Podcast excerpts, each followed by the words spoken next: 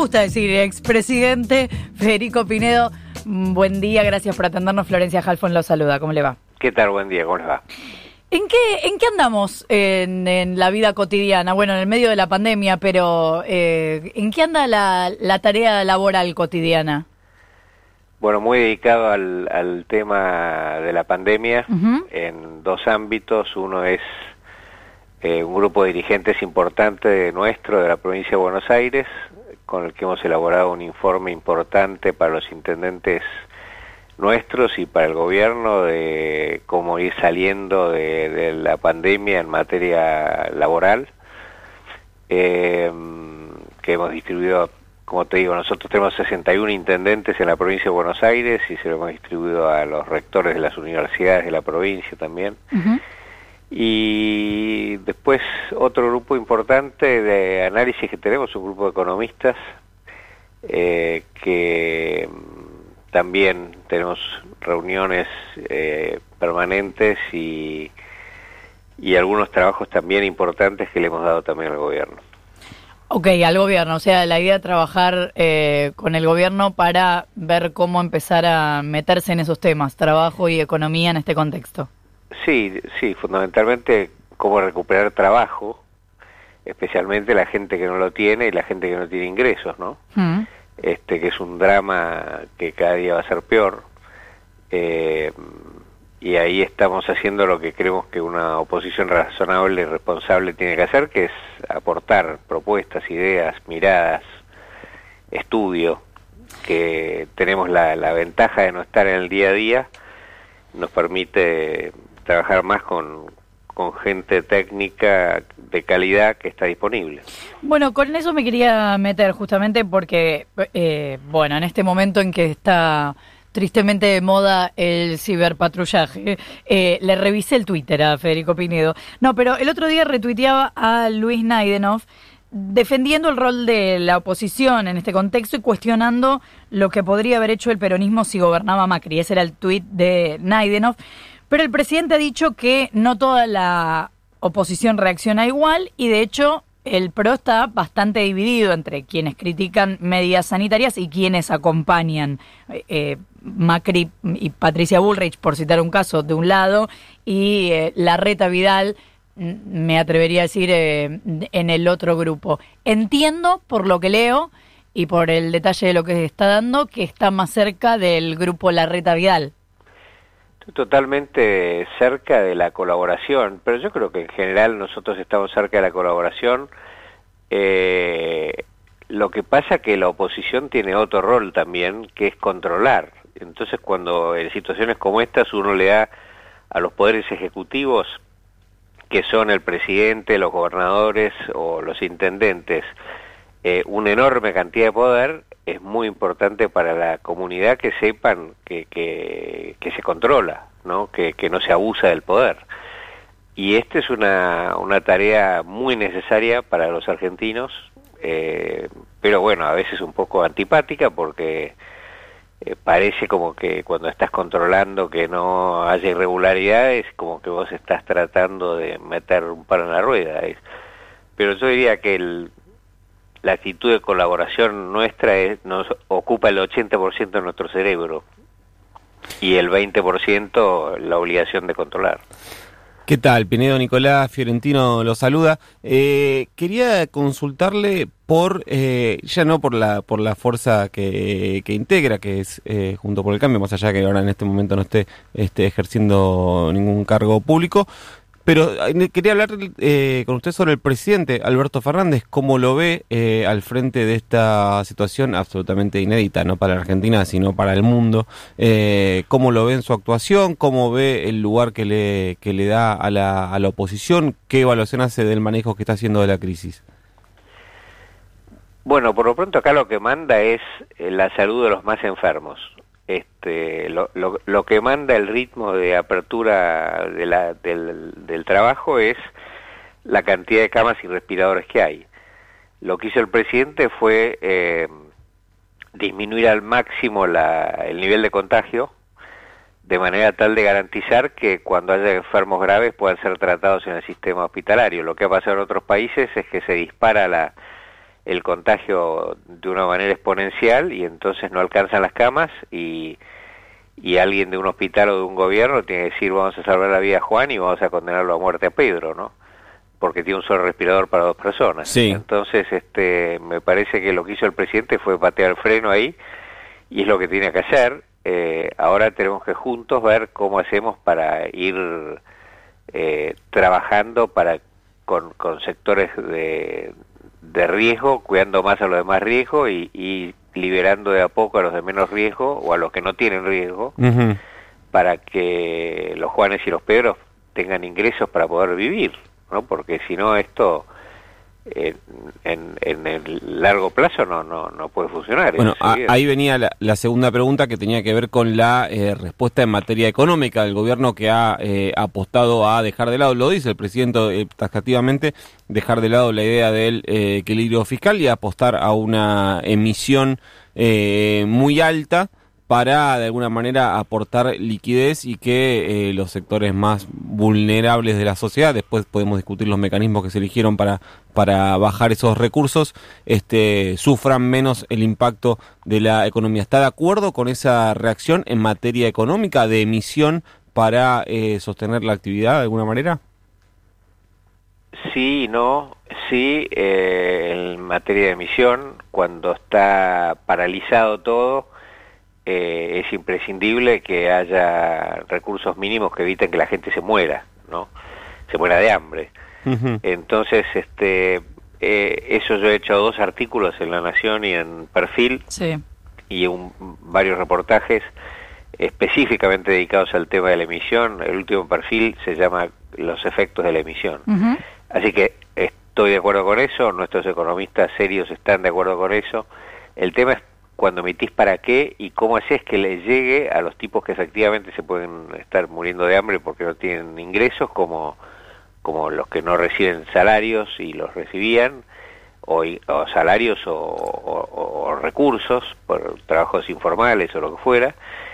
Y en segundo lugar, cómo hacer para que le lleguen a, a las empresas, especialmente a las más chicas, para que no las matemos en los meses que estamos pasando, porque sabemos que en los meses siguientes, después de la pico grande de la pandemia, cuando empiece a bajar, van a poder empezar a trabajar y a, y a funcionar como siempre.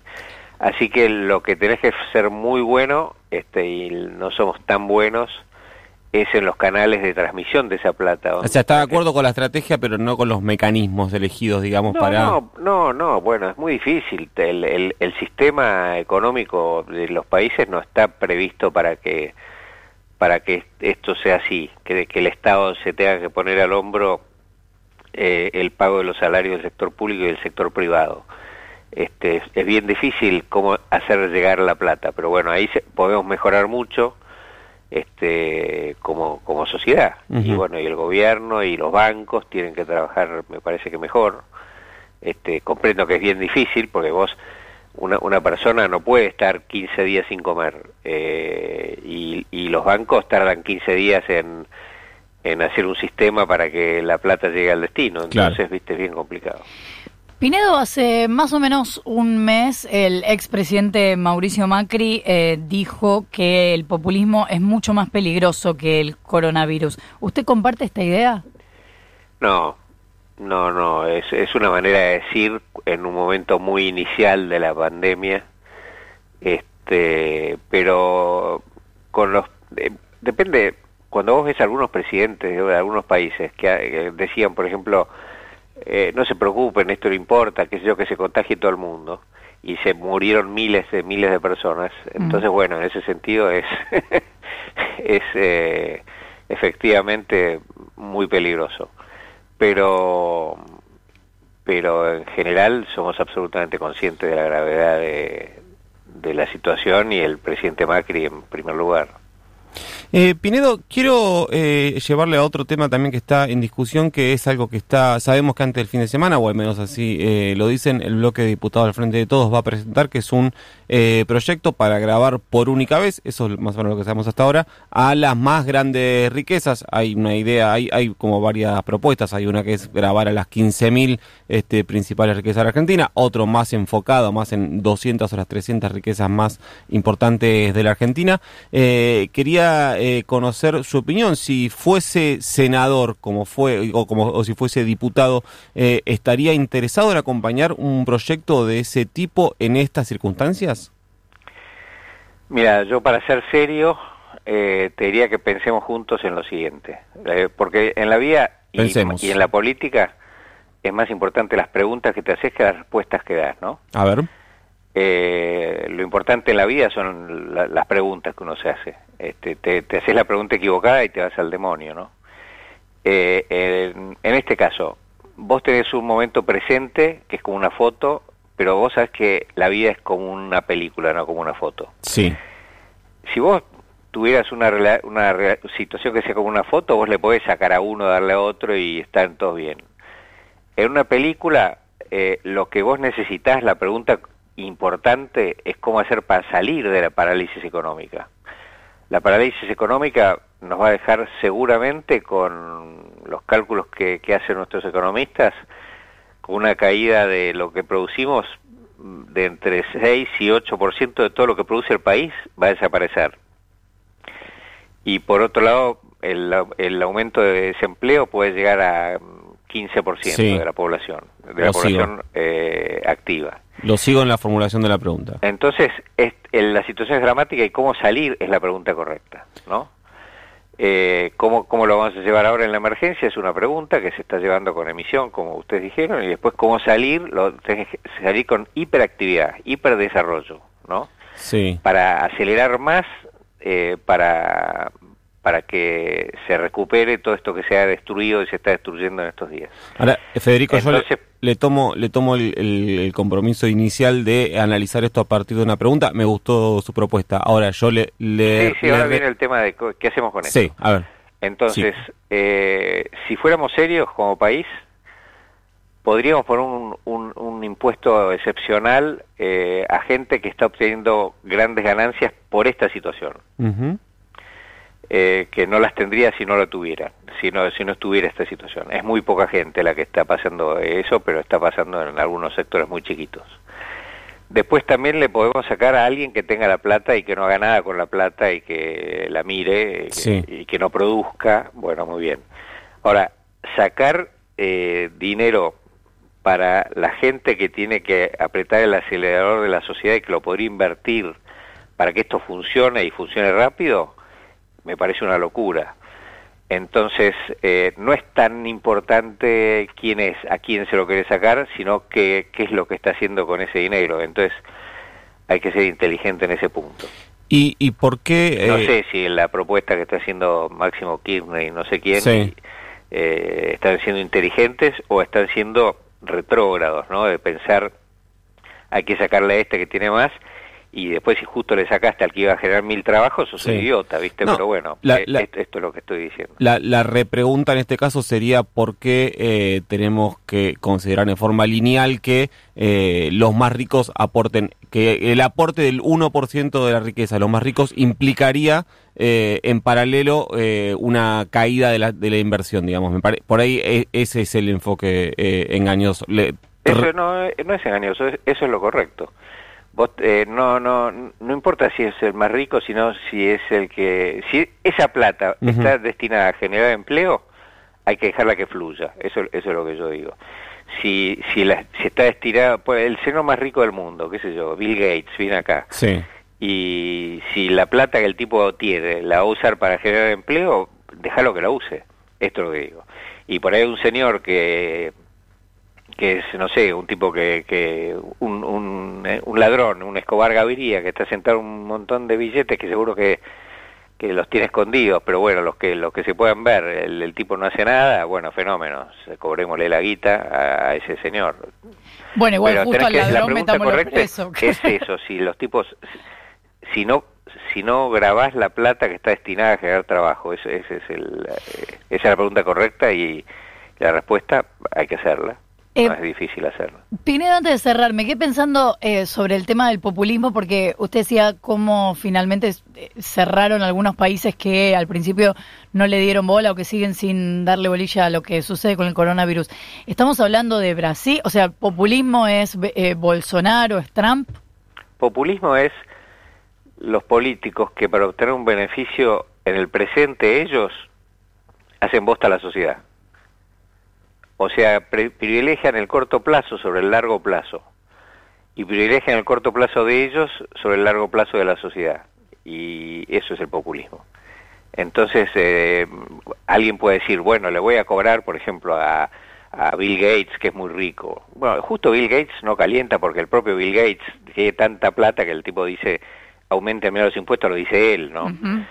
Eh, pero bueno, pero hay unos en el medio que son tipos que son muy ricos, pero que ese dinero lo utilizan para producir, y entonces ahí eh, me parece que, que no, es, no es inteligente, sería populista decir, bueno, muy bien, saquémosle a todos y, y aquí en Jorobás y a los tipos que no tienen trabajo en la Argentina en los próximos meses porque, porque vos te gastaste eso y la pregunta es en qué te lo gastaste. Y entonces si decís, bueno, en respiradores que no se murieron tales tipos, fenómeno. En pagar los salarios a tipos que, que no podían eh, comer, buenísimo. Ahora me lo gasté en sobreprecios y bueno, sos un canalla, viste que es, sí. Ahora, situación. Federico, eh, es interesantísimo el debate, daría para, para discutirlo este, muy largo y muy enriquecedor la, la, pregunta que se me cae ahora es como, en todo caso, desde la misma lógica, ¿no es igual de populista, entre comillas, eh, pedir que la política done una parte eh, de su sueldo? Por, digamos, por, por, qué la política estaría bien que lo haga y no el, el sector privado? No, no, sí, es lo, es lo mismo, es lo mismo. O sea, usted no está de acuerdo. Es la misma discusión, no, no hay dos discusiones.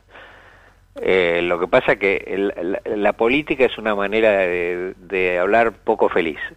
La política son es una mala palabra, son unos señores malos, ¿viste? Sí. Y no, no somos no somos nosotros los ciudadanos comunes, son los señores malos, eh, que, que no hacen nada y que tienen un montón de guita. Bueno, cuando vos vas a hablar, yo hablo todo el tiempo con intendentes, eh, y los tipos están al frente del combate aterrorizados, poniendo 24 por 24, en contacto con su gente, bueno, lo demás, en la primera fila de combate, en la trinchera, bueno, muy bien. Entonces, atacar a esos tipos, ponerles la sociedad en contra, para hacer eh, politiquería, decir hay que sacarle el sueldo porque este es un ladrón, porque es un político me parece una irresponsabilidad. O sea, ¿usted no estaría de acuerdo con la propuesta que hicieron, que hizo a través de una carta, por ejemplo, el bloque de diputados de eh, Juntos por el Cambio, de pedir que eh, los altos cargos de la política donen el 30% sí, de su muy altos puede ser, pero, pero ahí no más, porque después enseguida vienen los intendentes que tienen que, pagar sus obligaciones y los flacos tienen, no, no puede estar, si, si el tipo se pone a pensar, no tengo plata para pagar el alquiler de mi casa, y no se va a ocupar del coronavirus. Entonces, bueno, viste, seamos serios, eso digo. Federico Pinedo, muchísimas gracias por habernos atendido. Un abrazo, chau, chau. 20 minutos para las 8 de la mañana.